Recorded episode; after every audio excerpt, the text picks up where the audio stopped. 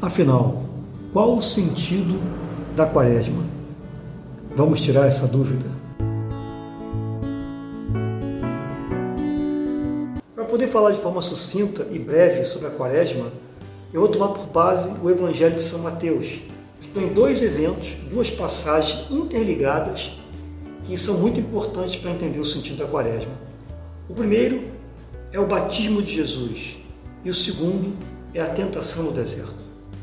O batismo de Jesus tem toda uma linguagem simbólica que o escritor sagrado traz. O céu que se abre, a pomba, o espírito que desce em forma de uma pomba, a voz que fala do céu, esse é meu filho muito amado.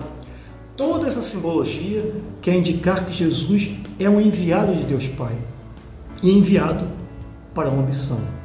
É no batismo que se inicia a vida pública de Jesus. E aí vem o segundo momento, o segundo evento do Evangelho de Mateus, interligado, que é a tentação no deserto.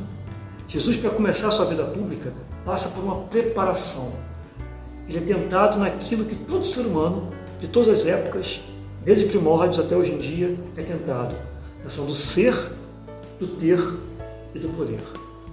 Jesus é tentado no ser, a partir do seu status de filho de Deus.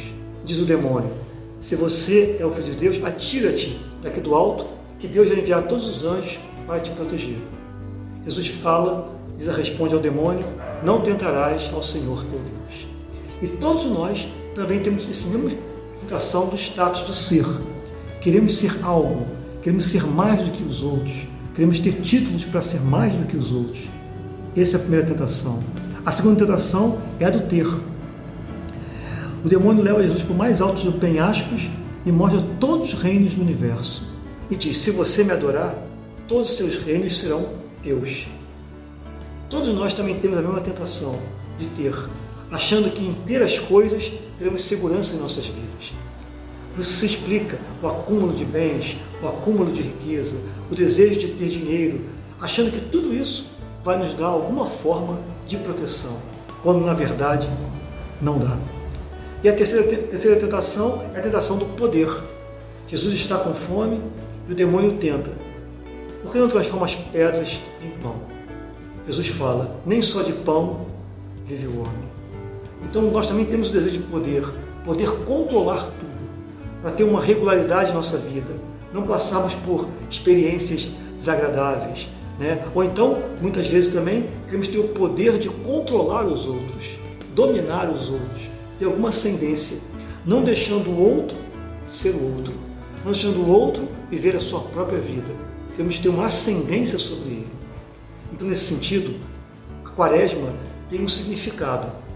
Primeiro, que nós temos uma missão. Fomos batizados como cristãos. Temos que ajudar a construir o reino. E a quaresma, a nossa quaresma é o nosso período de tempo no deserto. É o que a gente passa se preparando a superar essas três tentações: a do ser, a do ter e a do poder. É nesse sentido que se entende o jejum, a oração e a esmola. São práticas, são exercícios para aprendermos a dominar esses três, essas três tentações que todo ser humano passa. Jesus passou também e as superou, provando que nós humanos, também com a sua ajuda, podemos superar. Eu desejo a todos uma santa quaresma, uma boa preparação para podermos superar essas três tentações e quando chegarmos na Páscoa seremos pessoas melhores.